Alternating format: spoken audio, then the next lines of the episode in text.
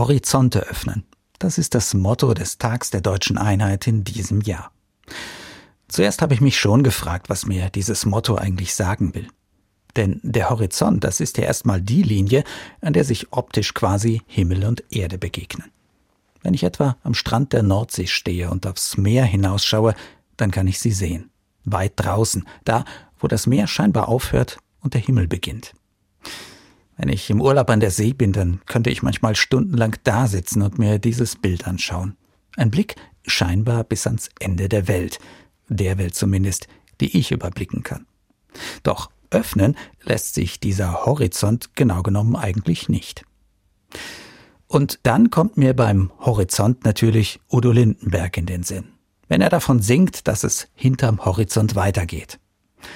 Seine Ballade, inzwischen fast 40 Jahre alt, ist ein echter Klassiker. Geschrieben hat er sie damals als Hommage an eine enge Freundin, die viel zu früh gestorben ist.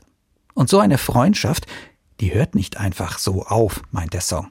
Auch nicht mit dem Tod, dem ultimativen Horizont jedes irdischen Lebens. Ein Horizont, der sich öffnet. Das soll wohl vor allem ein Bild sein für eine Hoffnung, die Menschen haben. So wie im Song von Udo Lindenberg. Dass es irgendwie weitergeht und dass diese Linie, die ich da in weiter Ferne sehen kann, eben nicht das Ende der Welt markiert und auch nicht das Ende des Lebens. Und dass es deshalb auch nie gut ist, den Kopf hängen zu lassen, Frust zu schieben und zu sagen, es hat ja doch alles keinen Sinn.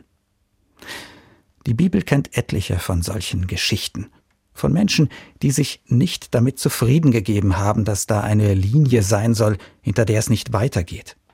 Menschen, die sich auf den Weg gemacht haben, aufgebrochen sind, oft ohne zu wissen, was sie erwartet, aber in der Überzeugung, dass sie auf dem richtigen Weg sind. Da ist zum Beispiel Abraham.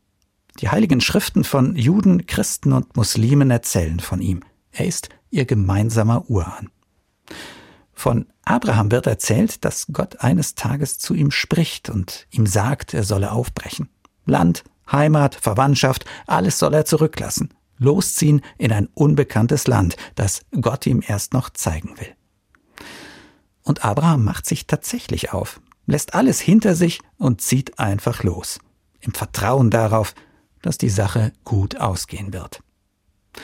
Oder da sind die Freunde von Jesus, die sich im Haus einschließen, nachdem ihr Freund nicht mehr da ist. Angst haben sie, wissen nicht, wie es weitergehen soll. Und dann fassen sie plötzlich neuen Mut, machen Fenster und Türen auf und gehen raus, in der Hoffnung, dass es doch weitergeht, für sie und für die Sache Jesu. 33 Jahre jung ist die deutsche Einheit heute. Im besten Alter eigentlich. An die Bilder kann ich mich noch gut erinnern.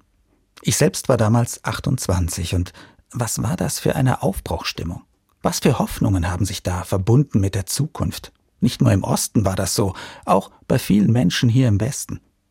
Sicher, wie immer bei den ganz großen Hoffnungen war manches davon vielleicht naiv, haben viele Wünsche der komplizierten Wirklichkeit am Ende dann doch nicht standgehalten. Und dennoch, das ist mein Eindruck, ist unglaublich viel geschafft worden. Eine riesige gemeinsame Kraftanstrengung. Inzwischen aber hat sich bei so vielen Leuten Wut und Frust angestaut. So viel Unzufriedenheit und auch Angst vor der Zukunft. Mir kommt das heute manchmal so vor, als ob viele Menschen zwar den Horizont sehen, aber ängstlich dahin blicken. Vielleicht, weil sie Zweifel haben, ob es dahinter wirklich weitergeht oder doch eher das Ende der Welt lauert. Manches kann ich sogar verstehen, weil ich hin und wieder auch dieses Gefühl habe, dass die vielen Krisen mich überfordern und ohnmächtig machen, weil die Welt so unübersichtlich geworden ist wie nie zuvor und ich selbst kaum noch mitkomme. Und weil die Zuversicht, die mal da war, dass es immer weiter aufwärts geht, ziemlich brüchig geworden ist. Mir hilft da manchmal ein Blick auf meine Töchter. Die sehen, wie viele junge Leute in ihrem Alter, ziemlich deutlich, was los ist. Ihnen ist auch klar, dass es so nicht mehr weitergeht und dass sich was ändern muss. In der Art etwa, wie sie in Zukunft leben und arbeiten werden. Sie wissen auch, dass Wohlstand, Frieden und Freiheit keine Selbstläufer mehr sind und dass es jetzt an ihnen liegt, etwas dafür zu tun. Aber Sie motzen und jammern nicht, sondern packen an. Mit der festen Zuversicht, dass es hinterm Horizont weitergeht. Irgendwie. Sicher anders als bisher, aber weiter. Übermäßig fromm ist keine und keiner der jungen Leute, die ich kenne, auch meine Töchter nicht. Aber als Christ kann ich trotzdem von ihnen lernen, was es heißt, aus dem Geist der Bibel zu leben. Aus dem Geist der Hoffnung nämlich, dass es eine gute Zukunft geben kann, auch wenn ich sie noch nicht kenne. Und dass es sich immer lohnt, mich für diese Zukunft zu engagieren, auch hier und jetzt, mit dem, was mir möglich ist. Und dann markiert der Horizont auch nicht mehr das Ende der Welt, sondern jene Linie, an der die Erde den Himmel berührt.